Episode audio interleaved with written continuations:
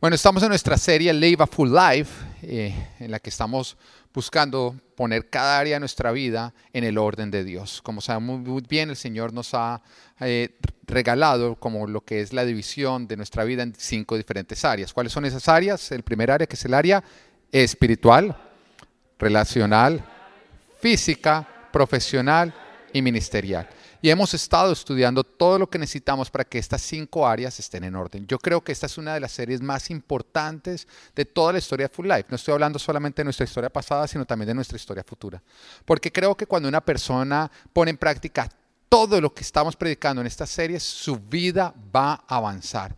Me encanta que recientemente una persona que se unió a nuestra iglesia en este tiempo, no se unió antes del coronavirus, sino en este tiempo, eh, ha estado escuchando las prédicas y, y, nos escribía ayer a mi esposa, a mí me decía, nos decía, gracias, gracias porque mi vida ha avanzado muchísimo desde que estoy escuchando los mensajes de la iglesia.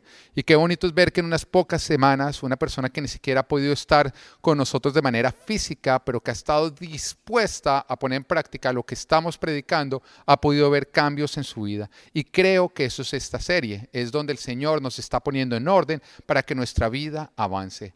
Hay algunos que de pronto se preguntan y dicen, pastor, pero ¿por qué está predicando acerca de esto? Predique de otras cosas, estamos en tiempos difíciles, necesitamos escuchar acerca de los tiempos difíciles. Bueno, a ti que te preguntas esto, lo primero que te quiero decir es que yo no predico lo que creo que debo predicar, ni lo que yo quisiera predicar. No, yo predico lo que Dios me diga que yo predique. Y muchas veces no es lo que yo creo, muchas veces no es lo que yo quisiera. Pero hay algo que yo le rendí a Dios y que no lo voy a quitar, y es la palabra que Él habla a través mío. Es un pacto que yo tengo con Él cuando Él me llamó a ser pastor, cuando me llamó a ser predicador, yo le dije con una condición, y esa condición es que cada vez que yo me monte en un púlpito, seas tú quien hablas a través mío. Yo no quiero hablar en nombre mío, quiero que tú hables a través mío. Y, creo que, y, es justamente lo que siempre busco, preguntarle a Dios, Señor, ¿qué es lo que tú quieres que yo predique? Ahora, encuentro también muchos propósitos en estar predicando acerca de esta serie, justamente ahorita que estamos en tiempos difíciles. Porque cuando estamos en tiempos difíciles, creo que lo más importante o lo más importante que nosotros tenemos que hacer es ponernos en orden. Porque toda área que no está en el orden de Dios es un área que está vulnerable a los ataques de Satanás. Un área que no está dentro del orden de Dios es un área que está vulnerable a los ataques de Satanás. Una persona que no tiene eh, las áreas de su vida en orden, por ahí el diablo se lo va a meter. Si tu matrimonio no está en orden, por ahí el diablo se te mete. Si tu relación con tus hijos no está en orden, por ahí el diablo se te mete. Si tus finanzas no están en orden, por ahí el diablo se te mete.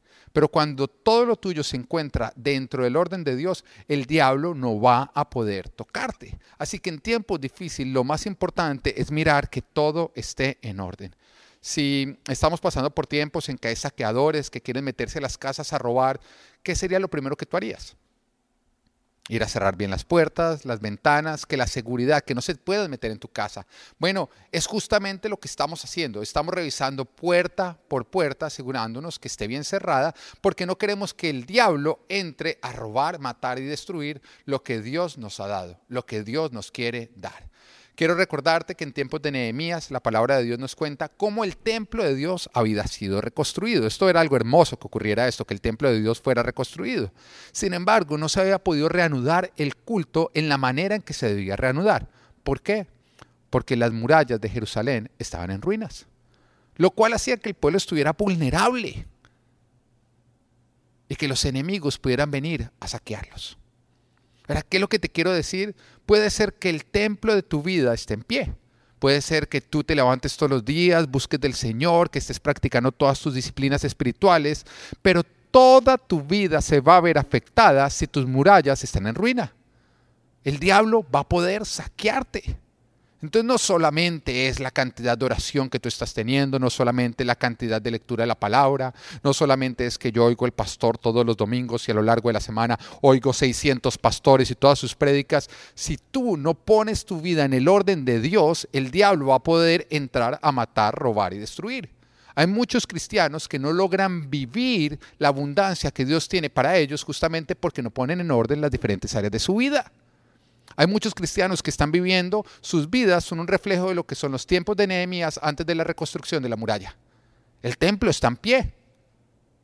Sin embargo, no se puede vivir la abundancia y todavía se preguntan por qué si el templo está en pie, por qué si estamos presentando sacrificios, por qué si hay adoración, por qué no podemos prosperar, porque las murallas de tu vida están en ruinas. Así que es tiempo de que tú mires cada muralla de tu vida y que tú la levantes para que de esa manera el enemigo no pueda entrar a robar, matar y destruir. En tiempos difíciles, lo primero que tenemos que hacer es cerrar las murallas. Las murallas derrumbadas nos hacen vulnerables. Y eso es Live a Full Life. Live a Full Life es cerrar las murallas de nuestra vida para de esa manera nosotros poder prosperar. Ahora, estamos viendo tiempos donde el mall está cerrado. Todos los malls están cerrados o no. Ya de hecho muchas mujeres están dándose cuenta que pueden vivir sin aquello que creían que no podían vivir sin el mall. Amén. Mm. Los hombres estamos contentos porque a las mujeres les cerraron el mall, las mujeres están contentas porque a los hombres nos quitaron el fútbol, ¿no? Eso es como que todos estamos entendiendo que hay ciertas cosas, pero bueno, los malls están cerrados, los colegios están cerrados, los restaurantes están cerrados, pero la asignación que Dios tiene para tu vida no está cerrada. ¿Lo estás entendiendo? El Señor no dijo, queda cancelada la asignación que tenía para tu vida a causa del coronavirus. Los planes que Dios tenía para ti siguen siendo los planes que Dios tiene para ti. No han cambiado, no se han cancelado. Y todo se va a reabrir. Esto no va a ser el resto de la vida, no, todo se va a reabrir. De hecho, ya se está reabriendo. Y cuando se reabra todo, la iglesia tiene que estar más fuerte que nunca. Porque el mundo necesita la iglesia y tú y yo somos la iglesia. ¿Tú estás entendiendo lo que te estoy diciendo? Cuando el mundo reabra, va a necesitar algo, ¿qué? La iglesia. Y por lo tanto es el tiempo en que la iglesia tenemos que estar más fuertes que nunca, porque tú y yo somos la solución que Jesús está dando a este mundo que está herido y que está enfermo. Y ahora más que nunca es importante que cada uno de nosotros identifique nuestro ministerio, nuestra asignación dentro de la iglesia, para que estemos listos a responder de la manera que tenemos que responder. Cuando se abran las puertas del templo, personas van a venir a buscar al Señor. Y es importante que tú y yo estemos cumpliendo con nuestra asignación para que la iglesia del Señor siga creciendo de una manera saludable. Porque la iglesia no es perfecta, pero al igual que el arca de Noé, solamente lo que está dentro de la iglesia está vivo, todo lo que está afuera está muerto. Así que tenemos que en este momento prepararnos y estar fuertes más que nunca para que cuando se abran las puertas podamos recibir a aquellos que están en muerte para traerlos de nuevo a la vida. Y por eso es que es importante que cada uno de nosotros identifique cuál es su lugar, cuál es su asignación dentro de la iglesia. Puede ser que, no, es que a mí me gustaría oír de otras cosas. Es que no es lo que a ti te gustaría oír, es lo que Dios quiere que tú oigas, necesita que tú oigas. Porque tú estás pensando en el ya, Dios está pensando en un propósito que va más allá, en su propósito. Nunca pongas tus propósitos por encima del propósito de Dios porque entonces no es a Dios al que estás siguiendo. Siempre alíñate a Dios y pregúntale, Señor, ¿cuál es el propósito que tú estás cumpliendo en medio de toda esta situación? Porque quiero alinearme a ese propósito. No vengas a Dios a, presentarle tus propósitos egoístas, más bien ve a, a Dios a rendir tus propósitos para decirle, Señor, ¿cuál es tu propósito y cómo puedo alinearme a este propósito? Pregúntale a Dios qué quiere Él que tú estés haciendo en este tiempo. No pienses tanto en dinero, no pienses tanto en todo aquello, porque la palabra de Dios nos dice que todo eso nos será añadido cuando buscamos el reino de Dios y su justicia primero. Entonces no vayas tras las añadiduras para descuidar lo que tú debes estar buscando y atesorando. Busca primeramente el reino de Dios y su justicia. Ahora, ¿qué es el reino de Dios y su justicia? Es buscar el propósito de Dios, lo que Dios está haciendo en este tiempo, alinearnos y decirle, heme aquí, ¿qué es lo que tú estás haciendo? ¿Cuál es tu propósito? Porque quiero alinearme y quiero ser parte de él. Y justamente por eso estamos hablando del área ministerial, porque veíamos que el área ministerial es la asignación que Dios nos ha dado en esta vida que tiene que ver con la iglesia. Tu propósito tiene que ver con la iglesia. ¿Por qué? Porque el propósito de Dios es la iglesia. Fue lo que Jesús vino a edificar. Entonces, cuando tú tienes un propósito aparte de edificación de la iglesia, tú no estás alineado al propósito de Dios acá en la tierra. El propósito de Él es iglesia. Iglesia es congregación, reunir los hijos de Dios para congregarnos, para hacernos uno, para hacernos un solo cuerpo. Y tú fuiste creado por Dios para ser parte de ese propósito. Tienes una asignación. El domingo pasado hablábamos de cómo identificar cuál es mi asignación dentro de este propósito, qué es lo que Dios quiere que yo esté haciendo en este tiempo. Pero hoy quiero hablarte cómo crecer en tu ministerio, porque tú tienes que crecer en tu ministerio al igual que tu ministerio tiene que crecer. Ahora, cuando miramos la, palabra, la, parábola de los talentos, nos damos cuenta que Dios inicialmente repartió una cantidad a tres diferentes siervos y que la cantidad era diferente, ¿o no es así? ¿Mm? Porque a uno le dio cinco mil, a otro le dio dos mil y a otro le dio mil. Ahora, ¿cómo hizo el Señor para saber o para determinar a quién le daba qué cantidad? La palabra misma nos dice que de acuerdo a las capacidades de cada uno de estos siervos. Y nos dice en Mateo capítulo 25, versículo 15, nos dice, a uno le dio cinco mil monedas de oro, a otro dos mil y a otro solo mil. Frena ahí, no, no quiten la palabra. Uno podría decir, Señor, pero, pero ¿cómo así? Pero ¿por qué no les dice a todos lo mismo? Y ahí continúa diciendo, a cada uno según su capacidad. Luego se fue de viaje. ¿Qué quiere decir? Que el Señor a ti te entrega de acuerdo a la capacidad que tú tienes. Pero ahí no termina la palabra. Porque cuando continuamos nosotros hablando, ya pueden quitar la palabra, cuando continuamos nosotros la historia nos damos cuenta que la cantidad recibida sí dependía de la, capacidad inicial. Uno tenía capacidad para 5 mil, entonces recibió 5 mil. Otro tenía capacidad para 2 mil, recibió 2 mil. Otro tenía capacidad para mil, recibió mil. Pero al regreso del Señor, o sea, un tiempo más adelante, el que tenía capacidad para 5 mil, ahora tenía capacidad para cuánto? Para 10 mil. O sea, que había aumentado su capacidad. No solamente habían aumentado los talentos, había aumentado su capacidad. Por lo tanto, también que aumentó la cantidad que el Señor le confiaba. Este recibió un ministerio inicial, de acuerdo a la capacidad que tenía. Pero nos damos cuenta que su ministerio creció y su capacidad ministerial también creció. Por lo tanto, el Señor le confió más ministerialmente. Ahora, el de 2000, cuando el Señor vuelve al regreso, ¿tenía capacidad para cuánto? Para 4000. O sea, había doblado su capacidad. Pero ¿qué pasó con el de 1000? Inicialmente tenía capacidad para 1000, pero después al regreso tenía capacidad para cuánto? Díganme. Para cero. Wow, mientras que algunos doblaron su capacidad, este la había perdido. ¿Estás oyendo lo que Dios te está diciendo? Porque lo que el Señor te está diciendo, que una capacidad que tú no pones a trabajar, es una capacidad que tú pierdes. O tu capacidad está aumentando o se está perdiendo. O tú estás madurando o te estás pudriendo. Eso es lo que nos está diciendo la palabra.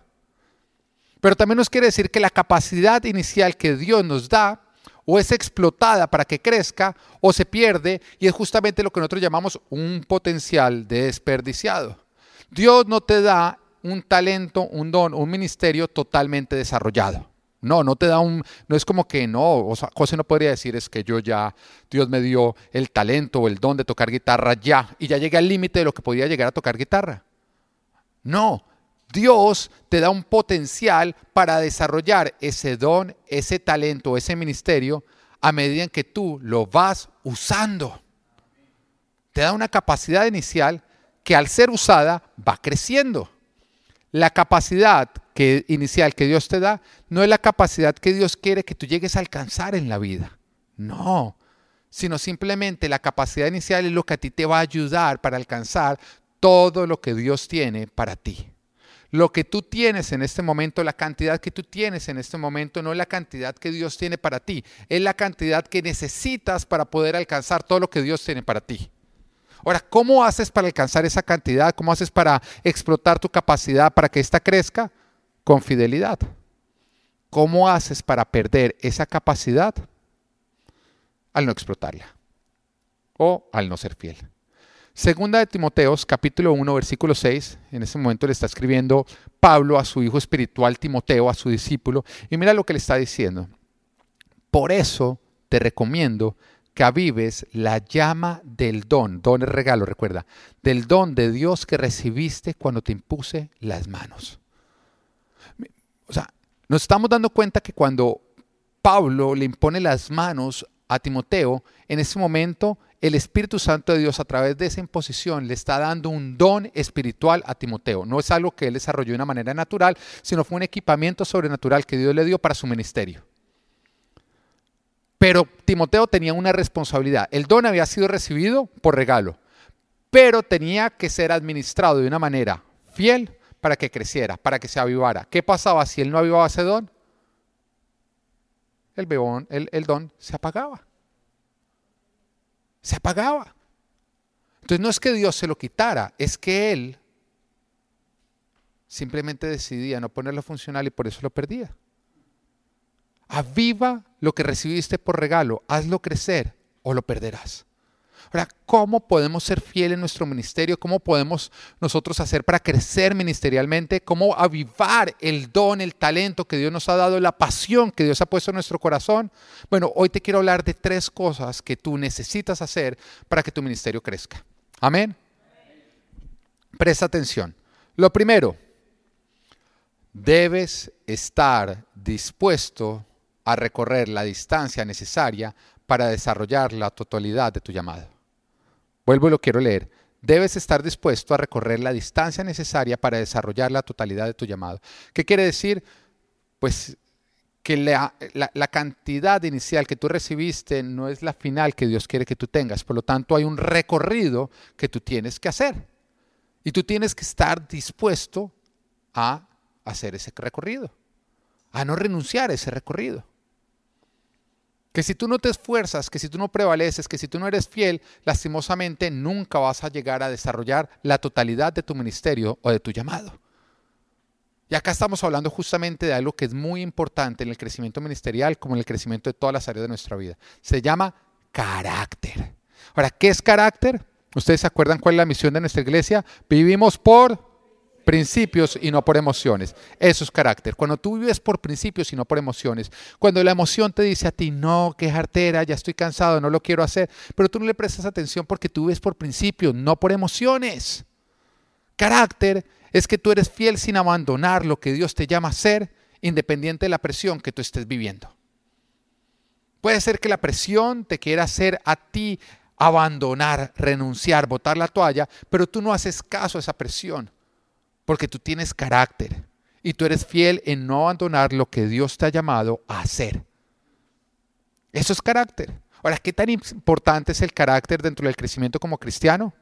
Bueno, te, lo, aclarar qué tan importante es. Mira, el diablo tiene todas las habilidades, todos los dones, pero no tiene carácter. ¿Lo estás entendiendo? Es hábil, es muy hábil, pero no tiene carácter. Así que carácter es la diferencia entre un superhéroe y un villano. El superhéroe tiene superpoderes. El villano también hay muchos villanos que tienen superpoderes. Así que, ¿qué diferencia a un superhéroe y un supervillano? El carácter. El superhéroe no vive para sí, sino para su asignación de hacer el bien. En cambio, el villano ya abandonó todo y empezó a buscar sus propios propósitos egoístas. Esa es la importancia de que tú desarrolles carácter. Porque si tú no desarrollas carácter a medida que tú vas creciendo en el ministerio, vas perdiendo el estar alineado a Dios, el hacer todo para Dios y empiezas más bien a buscar tu propio beneficio, tus propios intereses egoístas. Y te terminas convirtiendo en un supervillano. Pero carácter permite que a medida que Dios te va confiando más, tú sigues honrándolo y siguiéndolo a Él. Eso es carácter, que por encima de todo yo hago lo que Dios me llama a hacer. Por encima de todo, yo vivo por principios y no por emociones. Ahora, eh, es importante que tú también entiendas que Dios no terminó de formarte en el vientre de tu madre. Porque algunos creen que Dios formó en el vientre, que cuando naciste ya Dios te soltó y ya no te sigue formando. No, no. Aún afuera Él te sigue formando. ¿Para qué te sigue formando? Para poder cumplir con el propósito al cual Él te llamó. De la misma manera como un niño dentro del vientre, cada día que pasa es formado y va desarrollando sus órganos, y va desarrollando sus miembros, y va desarrollando cada día que va pasando. Yo recuerdo cuando nosotros estábamos embarazados de nuestros dos hijos, que era bonito uno ir mirando la aplicación que te va diciendo lo que va ocurriendo cada semana. Entonces iba diciendo, esta semana tu bebé está desarrollando sus pulmones, esta semana tu bebé está desarrollando, y empieza a decir todo lo que el bebé va desarrollando. Bueno, es importante que tú entiendas que el momento en que tú naciste no es como que Dios dijo, bueno, te terminé. No, Dios dice, continuamos, ahora fuera del vientre, pero te tiene que seguir formando. ¿Para qué? Para el propósito que tiene para tu vida. Y Él usa todo, todo, todo, todo lo que tú vives para formarte. De la misma manera como Él usa el vientre, la madre y todo lo que está ocurriendo dentro del vientre para formar al bebé, Él usa también todo lo que está ocurriendo en tu entorno para seguir formándote a ti. ¿Para qué? Para hacerte crecer, pero sobre todo para que tú desarrolles carácter carácter es estar alineado a Dios a medida que tú avanzas. Ahora, eso me recuerda hace tiempo atrás, unos cuantos años, en que había una película que todos los de mi generación la, vimos. Yo no creo que haya alguien de mi generación que no la haya visto. De pronto hay unos que son más viejitos que dicen, no sé de qué película está hablando, pastor. De pronto hay unos que se las dan de mucho más jóvenes que dicen, pastor, sorry, I haven't seen it, ¿no? Pero los que son de mi generación recuerdan de esta película. La película se llama Karate Kid. Amén. De, de acá, ¿quiénes vieron Karate Kid? Amén. Pero no la versión del 2000. No, no, no. Estamos hablando de la original, ¿no? Esa, esa película. Ah, ah. Sí. Daniel LaRusso. Y Daniel LaRusso era un joven que en ese momento nos sentíamos identificados porque tenía más o menos nuestra edad cuando la veíamos. ¿no? Era un adolescente y Daniel Larruso quería aprender eh, karate porque había unos bullies de su colegio que, que sí, que abusaban de él de manera física, quienes eran expertos en karate. Así que él, un momento en que llegue, conoce a su sensei, como Mr. Miyagi. ¿Se acuerdan de Mr. Miyagi o no? Bueno, él conoce a Mr. Miyagi, entonces le dice a Mr. Miyagi que le enseñe karate, porque Mr. Miyagi es un experto en el arte de karate. Así que Mr. Miyagi acepta ser su sensei y lo llama y le dice, ven a mi casa que te voy a enseñar a, hacer, a, pelear karate. Entonces, cuando llega a la casa, él creyendo que le van a enseñar a dar pata, a dar pie, lo que uno esperaría que le enseñaran para, para, para aprender karate, resulta que Mr. Miyagi en ese momento parece abusar de él. Porque lo que hace es entregarle una brocha con unos potes de pintura diciéndole que le tiene que pintar la cerca de su casa. Ahora, no, este joven arranca como, bueno, venga, le ayudamos a este viejo y empieza a pintar y le dice, no, no, no, un así con ese movimiento no. Tiene que ser con un movimiento arriba, abajo. Con firmeza. ¿Recuerdan o no recuerdan los que vieron la película? Arriba, abajo. Y, y Daniel, la ruso, al principio no entiende, ¿Por qué le están poniendo a hacer todo eso? Se siente un poquito abusado, pero dice, bueno, esta es la manera de pagar por mis clases de karate. Así que empieza a pintar y cuando él cree que ya terminó y que ya es hora de aprender a dar pata, puño, llega donde Mr. Miyagi y le dice, ya terminé. Mr. Miyagi va a revisa y le dice, no, un momentico, no termina la cerca de la casa, mira, continúa. Y le muestra que el hombre apenas estaba arrancando. Así que Daniel Laruso tiene que continuar pintando absolutamente toda la cerca.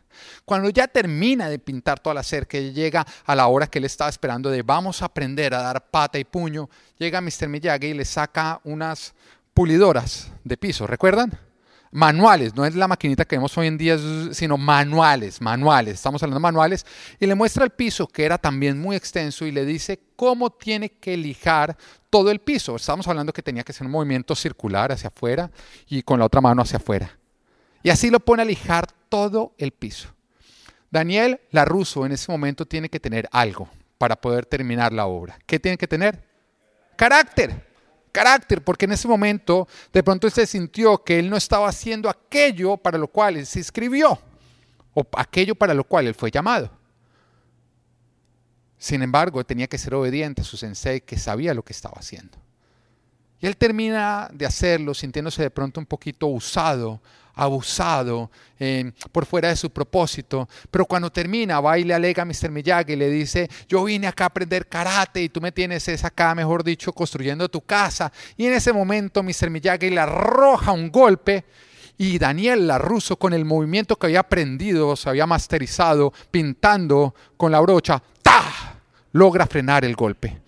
Mr. Miyagi le manda una patada y en ese instante él masterizando el movimiento que él, o sea, o, habiendo masterizado el movimiento que le había desarrollado puliendo el piso, frena la patada. Y así Mr. Miyagi empieza a hacerle ciertos ataques y este joven con esos movimientos de brocha y de polidora había desarrollado todo lo que él necesitaba para tener una buena defensa en el karate. Estaba listo. Ahora sí podíamos ir a la parte de dar patadas y puños. ¿Por qué te estoy diciendo esto? Te lo estoy diciendo porque Dios sabe el llamado que te ha dado. Dios sabe el ministerio que tiene para ti. Pero eso no significa que tú ya estás listo. Eso significa que ahora necesitas ser formado, que necesitas crecer. Yo recuerdo cuando el Señor me habló, apenas me convertí al Señor, yo lo empiezo a buscar, le empiezo a preguntar cuál es mi llamado, cuál es el ministerio que Él tiene para mí. Y Dios me habló rápidamente, me dijo que, que mi llamado era el de ser pastor. Ahora, cuando Dios me dijo que mi llamado era el de ser pastor, yo al principio que creí que yo ya era pastor. Si Dios me llamó a ser pastor es porque yo ya soy pastor. Así que mi actitud en la iglesia era prácticamente mirar al pastor como diciéndole, quite, jubílese, me toca a mí el llamado, el ungido de Dios. Y de pronto de manera dolorosa, dolorosa tuve que entender que Dios no llama al que está listo, sino alista al que llama. Que cuando Dios me llamó no es porque yo ya fuera pastor, sino porque era todo lo contrario a ser pastor. Pero Él quería formarme para llegar a ser un pastor. Y de pronto a ti también, tú también te has sentido identificado que Dios te llamó y te dijo el ministerio que tú vas a tener, pero en este momento mira si estás frustrado, pero el Señor te dice, todavía no tienes lo necesario, pero yo te voy a pulir para que lo desarrolles. Y al igual que yo en ese momento, em, cuando entendí que el Señor me tenía que alistar, me tenía que formar, empezó un caminar que te voy a ser sincero, no fue recto. No fue recto, no fue porque no fue como que me llamó y ahí era estar pastor y en línea recta, no fue lleno de vueltas. Muchas veces parecía estarme llevando en la dirección contraria a ser pastor. Pero también a través de esto entendí que el propósito de Dios no es que lleguemos rápido, sino que lleguemos listos. ¿Estás entendiendo? El propósito de Dios no es que lleguemos rápido, sino que lleguemos listos y por eso Él aprovecha el recorrido. Mientras que tú y yo estamos concentrados en llegar rápido, Dios está concentrado en que cuando lleguemos estemos listos. Por lo tanto, Él hace el recorrido tan demorado como sea necesario para que cuando tú y yo lleguemos ya estemos listos. Yo pienso en el pueblo de Israel cuando el Señor los llama y les dice que, que, que, que, los va a llevar a Canaán y que les va a entregar la tierra. Si ellos caminaban en línea recta, llegaban en 20 días.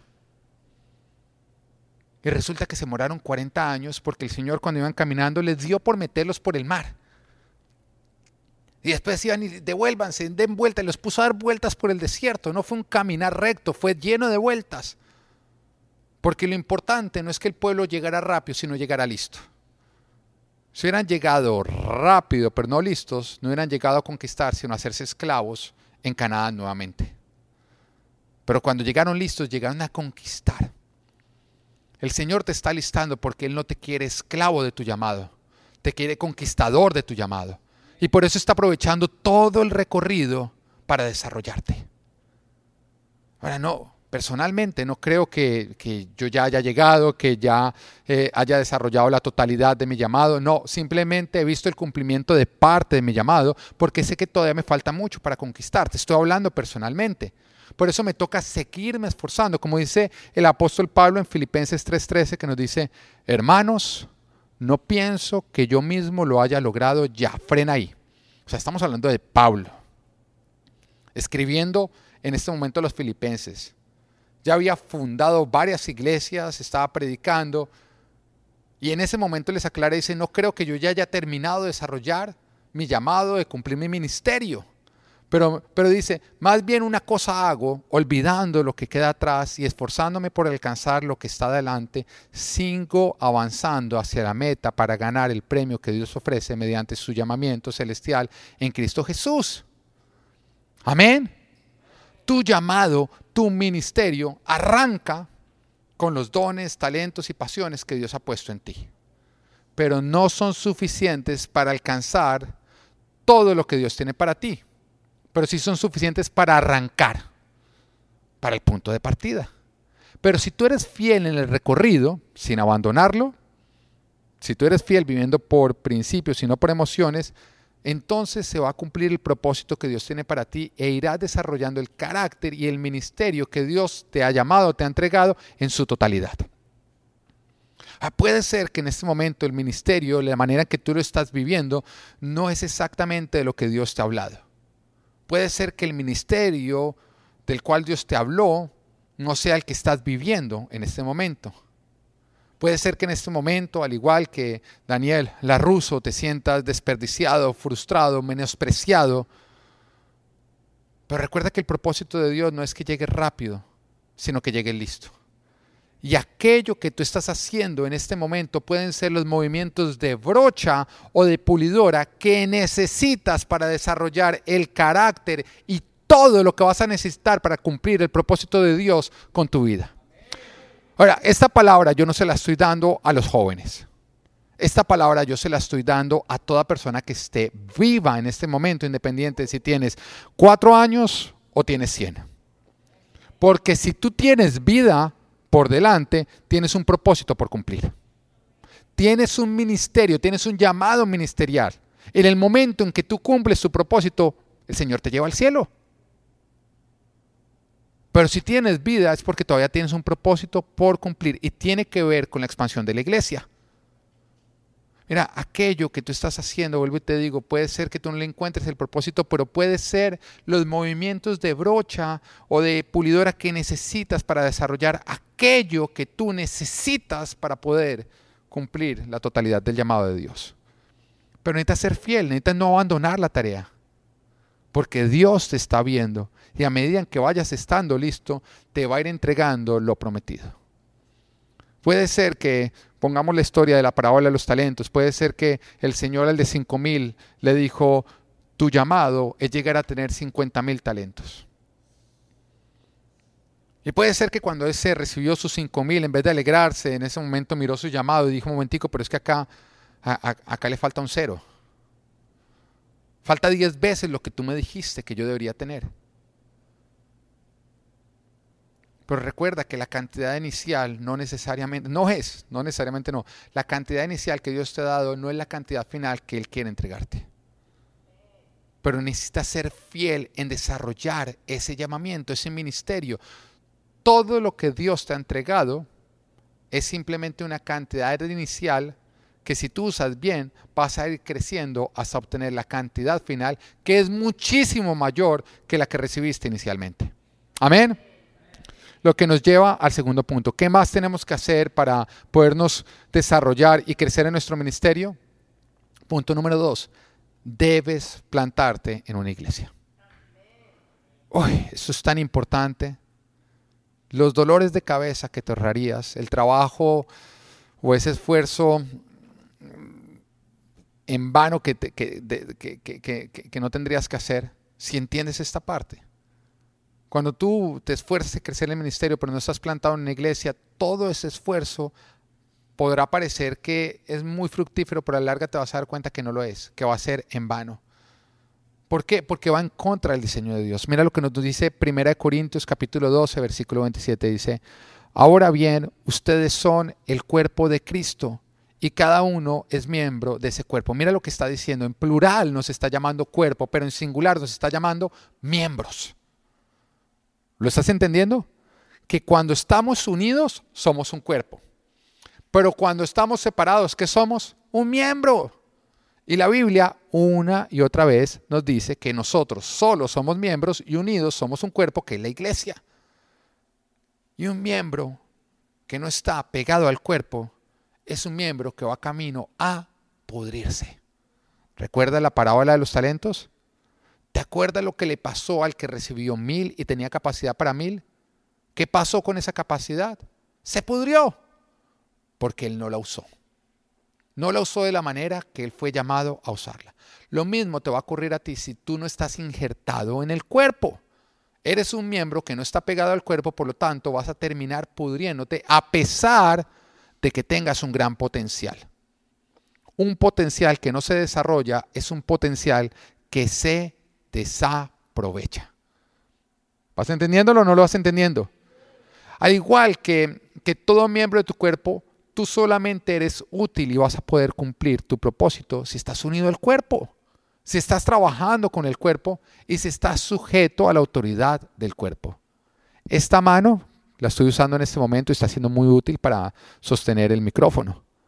Pero si esta mano se revelara y decidiera empezar a cumplir su propio propósito sin el resto del cuerpo, el cuerpo se vería perjudicado, sí, pero yo tengo la otra mano. Pero esta mano, ¿qué pasaría con ella? Se empezaría a secar y terminaría pudriéndose. Lo mismo ocurre cuando tú decides desarrollar tu ministerio independiente de la iglesia y empezar a hacerlo sin tú estar injertado en el cuerpo de la iglesia. No vas a poder desarrollar tu potencial independiente del cuerpo. Y lastimosamente hay muchos que tienen sus potenciales siendo despreciados simplemente porque no están unidos. Hay ministerios que no despegan porque están tratando de trabajar de una manera independiente, no siendo parte de la iglesia. Ahora te voy a contar mi experiencia. mi experiencia no he visto que ningún ministerio que no está totalmente injertado en la iglesia tengan de algún tipo de fruto. A mí mismo me pasó. Cuando me convertí al Señor, al principio traté de servir en la iglesia, pero venía con tanta pasión, con tanto fuego, que sentía que las autoridades de la iglesia me estaban limitando. Porque eso pasa muchas veces con el nuevo convertido, que quiere llegar a que más bien la iglesia se rinda a él. Él no se rinde al cuerpo, sino el cuerpo tiene que rendirse a él y él tiene que empezar a mostrarle la dirección. Y lo mismo me pasó a mí cuando yo era joven, recién convertido que al no alinearme porque sentí que no me daban el suficiente espacio entre la iglesia, entonces le dije a la que es hoy en día mi esposa Ana María, pero que en ese momento éramos simplemente amigos, abramos un grupo de oración tú y yo solos. No necesitamos la iglesia, prediquemos a Jesús. Y abrimos el grupo de oración. Ahora, los dones, eh, la habilidad, todo estaban. Entonces funcionaba aparentemente.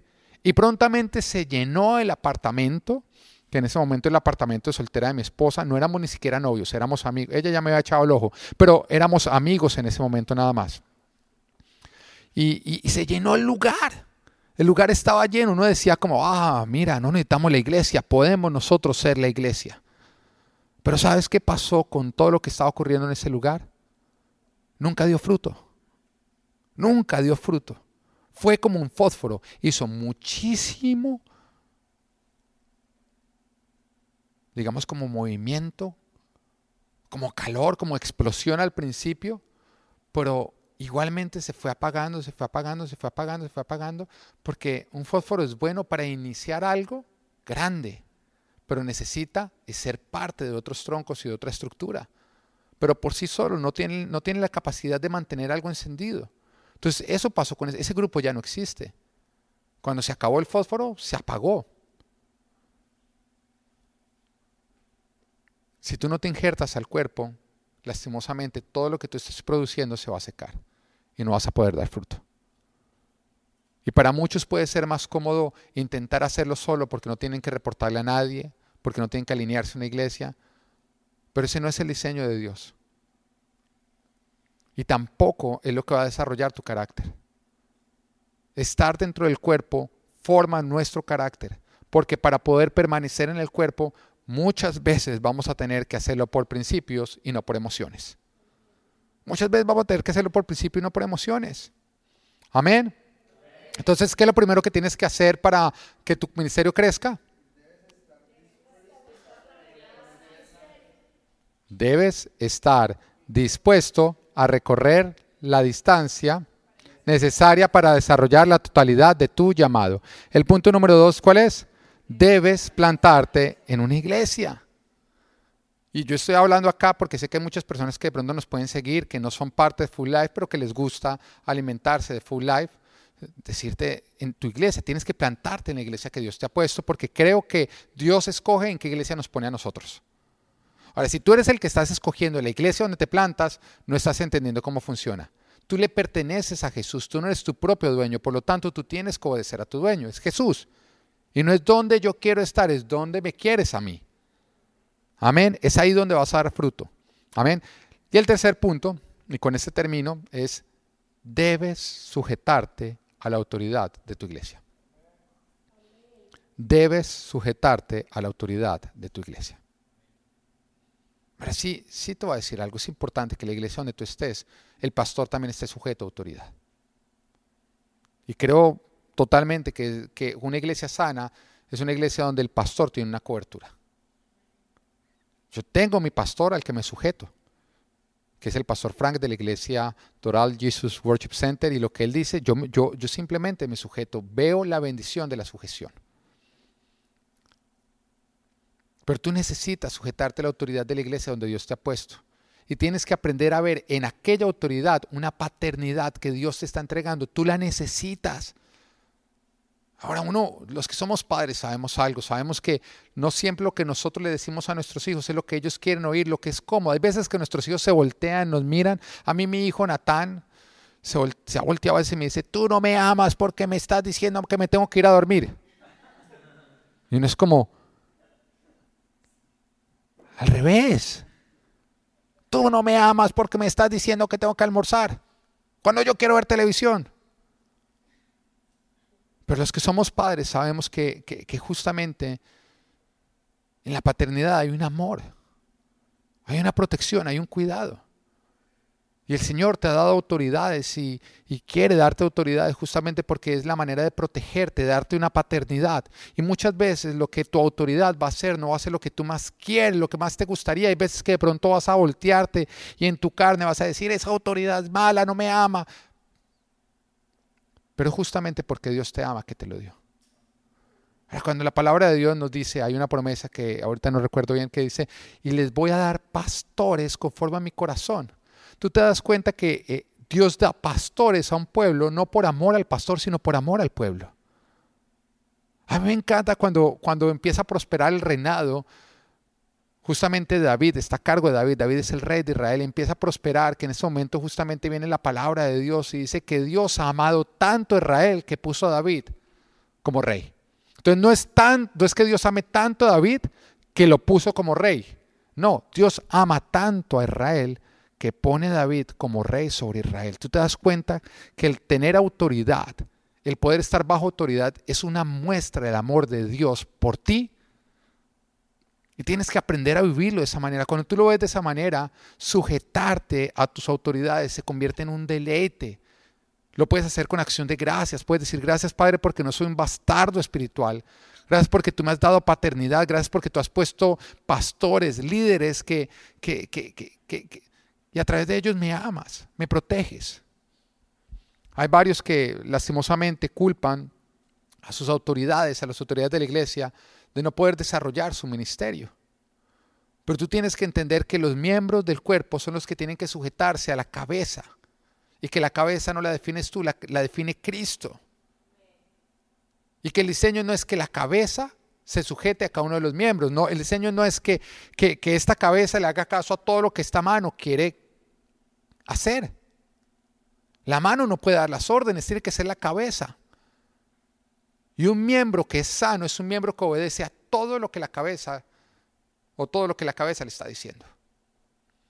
Pero si tú tuvieras un miembro de tu, de tu cuerpo que empieza por sí solo a tener movimientos y hacer cosas independientes, tú estarías enfermo. Ese, ese, ese miembro, en vez de ser para tu bienestar, sería algo molesto.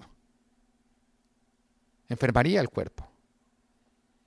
Y mientras que tú seas un miembro que busca tener cabeza propia, no vas a poder desarrollar tu potencial y lastimosamente estás enfermando el cuerpo. Parte de la obra de Dios, vuelvo y lo es desarrollar tu carácter. Y desarrollar tu carácter es también hacerte una persona mansa y sujeta. La mansedumbre y la sujeción no se prueba cuando tú estás de acuerdo con la autoridad, no. Cuando tú obedeces a la autoridad porque estás de acuerdo, tú no estás obedeciendo, tú estás de acuerdo. ¿Estamos o no estamos? ¿Mm? ¿Tú crees que cuando yo le digo a mis hijos, eh, miren, eh, cómanse el helado? Ellos dicen, papá, toca obedecerte, yo voy a mostrar mi sujeción a través de comerme el helado. O cuando yo le digo, vayan a ver televisión, ¿tú crees que ellos dicen, bueno, papá nos mandó a ver, papá, soy obediente? No, la sujeción no se muestra cuando nosotros obedecemos aquello con lo cual nosotros estamos de acuerdo, sino justamente cuando se nos da una instrucción de la cual nosotros no estamos de acuerdo. Es ahí donde se aprueba la verdadera sujeción. Si somos rebeldes o no somos rebeldes. Mira, vamos al caso de Jesús. Filipenses 2.8, mira lo que nos dice.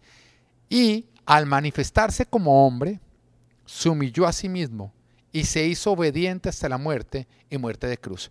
Entonces, ¿estás entendiendo? Sí, Dios es uno, Padre, Hijo, Espíritu Santo. Pero el Hijo se hizo hombre y en ese momento tomó todas, digamos, las limitaciones de un hombre y tuvo que sujetarse 100% al Padre. Y no se sujetó en todo lo que él quería o estaba de acuerdo, le parecía rico. Se sujetó en todo, al punto que estaba dispuesto o que, o que lo hizo, no estaba dispuesto. Y lo hizo. Murió por obediencia y murió en la cruz. Ah, ¿Tú crees que Jesús quería morir en la cruz? ¿Tú crees que cuando el Padre le dijo, mira, eh, eh, ve, entrega tu vida, porque te aclaro, a Jesús no lo mataron.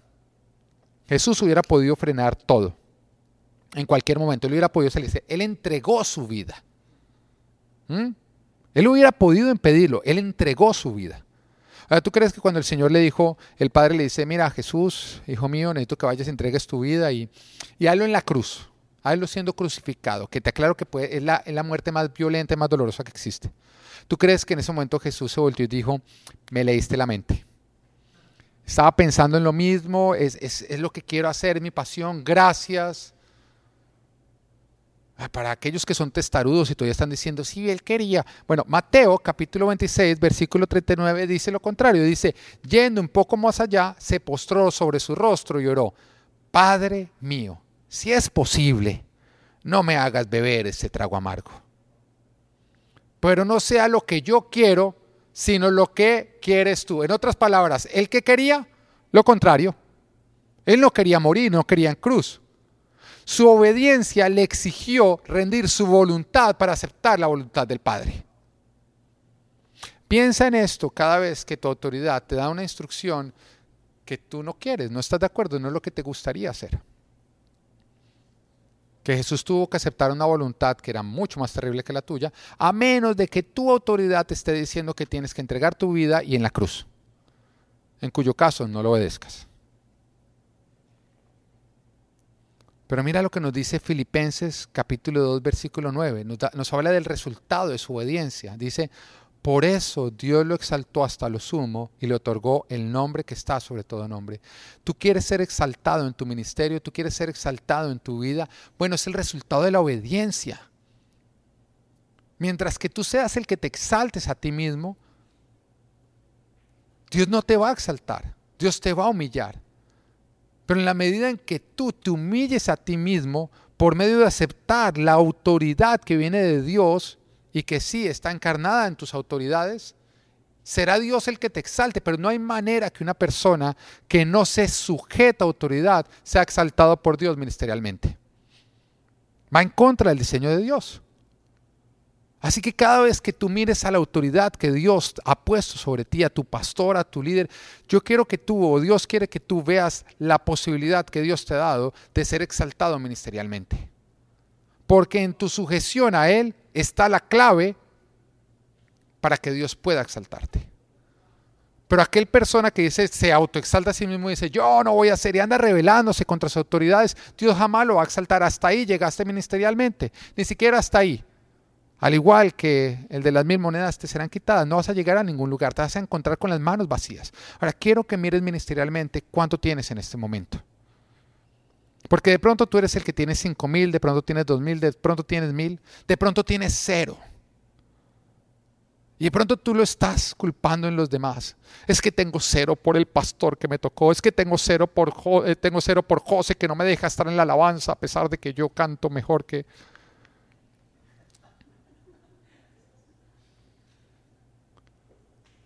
Pero el Señor te dice, la única manera en que tú puedes tener cero si tú no has puesto a producir los talentos que yo te entregué.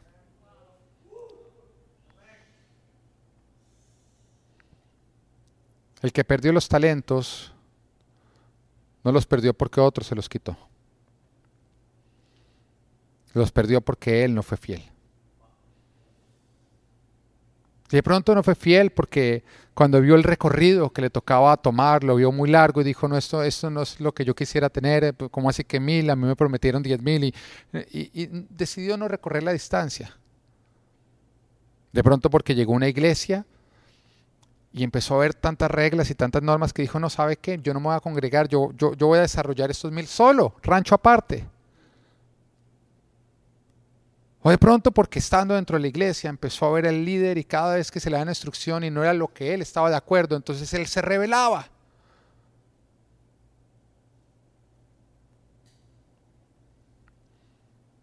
Tú tienes la cantidad que tienes, mucho o nada, como resultado de tu fidelidad. Deja de responsabilizar a otros de lo que tú tienes. Hazte responsable y más bien empieza a ponerlo a crecer. Si quieres que Dios te exalte hasta lo, hasta sumo en tu llamado ministerial, necesitas sujetarte a las autoridades. Y te va a exigir humillarte, rendir tu voluntad y aceptar la cabeza. La Biblia nos dice que toda autoridad viene de Dios. Está hablando de la autoridad ministerial que tú y yo necesitamos para cumplir con nuestro ministerio. Esa autoridad viene de quién? De Dios. Pero solo se obtiene cuando nosotros estamos bajo autoridad. ¿Por qué? Porque la autoridad es como una fuente que tiene nacimiento en Dios y que empieza a caer de autoridad en autoridad en autoridad en autoridad, como la fuente. Todos los que están debajo de la fuente son mojados por la fuente, pero el que se sale, porque resistir la autoridad que está arriba, no va a ser mojado, no te va a caer la autoridad que necesitas para poder desarrollar el ministerio que tú necesitas. A lo que me refiero es que si tu llamado es el de restaurar matrimonios, tú necesitas autoridad sobre los matrimonios. Si es el de evangelizar, tú necesitas autoridad sobre las almas. Si es el de predicar a las naciones, a las naciones necesitas autoridad sobre las naciones. Y si tú no estás bajo autoridad, te saliste de la autoridad y no tienes la autoridad que necesitas para desarrollar tu ministerio. Ahora, siempre que estoy hablando de la importancia de sujetarse a autoridad, viene una pregunta y por eso la quiero responder en este momento. Porque siempre viene la pregunta de, ¿debo sujetarme siempre a mis autoridades? Aunque me están diciendo lo contrario a lo que Dios me dice. Y tú vas a responder, mira, lógicamente tú solamente te tienes que sujetar a tus autoridades cuando ellas están sujetas a Dios. Nada contrario a la palabra de Dios. Sin embargo, en esta pregunta siempre hay manipulación. Por lo menos en el 99% de las veces. Hay mucha manipulación. Porque varios son expertos en justificar su rebeldía metiéndola dentro de esta categoría. No se quieren sujetar, entonces buscan la manera de decir, es que lo que Él me está diciendo va en contra de lo que Dios me está diciendo, yo primero me sujeto a Dios que a los hombres. Así que voy a ser específico, ¿ok? Lo único que tú estás exento a sujetarte a tus autoridades es cuando tus autoridades te estén hablando o te estén diciendo que hagas algo que va en contra de los mandamientos de Dios. No matarás, no robarás, no codiciarás lo del prójimo. Pero jamás refiere a las maneras de hacer las cosas. Porque si vemos 20 personas pintando una casa, ¿sabes qué hay? Hay 20 maneras diferentes de pintarla.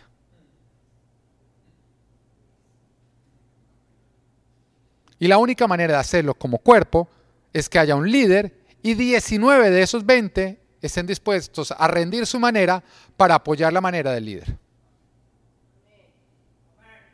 ¿Lo vas entendiendo o no lo vas entendiendo? Ahora, sujetarte es ir en contra de tu naturaleza pecaminosa. Es ir en contra de nuestra naturaleza pecaminosa. Tiene que doler. Tiene que doler. Pero ese dolor es tu carne muriendo. Y lastimosamente te va a decir esto y tómalo de la mejor manera. Si tú no vas a sujetarte al cuerpo donde el Señor te ha puesto, no le hagas daño a ese cuerpo. Porque eres un miembro en rebeldía y enfermas todo el cuerpo. Y la cabeza la escoges Dios. Por lo tanto, un miembro que resiste la cabeza es un miembro que resiste a Dios y sus propósitos. Y en ese caso es mejor que te vayas a otra iglesia. Pero ten muchísimo cuidado, porque andar de cuerpo en cuerpo, o sea, de iglesia en iglesia, jamás te va a permitir dar fruto. Nunca vas a poder cumplir con tu propósito. Y si tú eres de los que responsabilizas de tu, del no haber desarrollado tu ministerio a los últimos 19 líderes que has tenido en las últimas 19 iglesias por donde has pasado, déjame decirte que de pronto el del problema eres tú. Porque cuando tú vas manejando y todos los demás carros van en contravía, de pronto tú eres el que te metiste por la calle de una manera equivocada. La semilla tiene que morir para dar fruto. También nosotros tenemos que sujetarnos, que es morir, para poder dar fruto. Filipenses 3:13 nos dice, Hermanos, no pienso que yo mismo lo haya logrado ya. Más bien una cosa hago.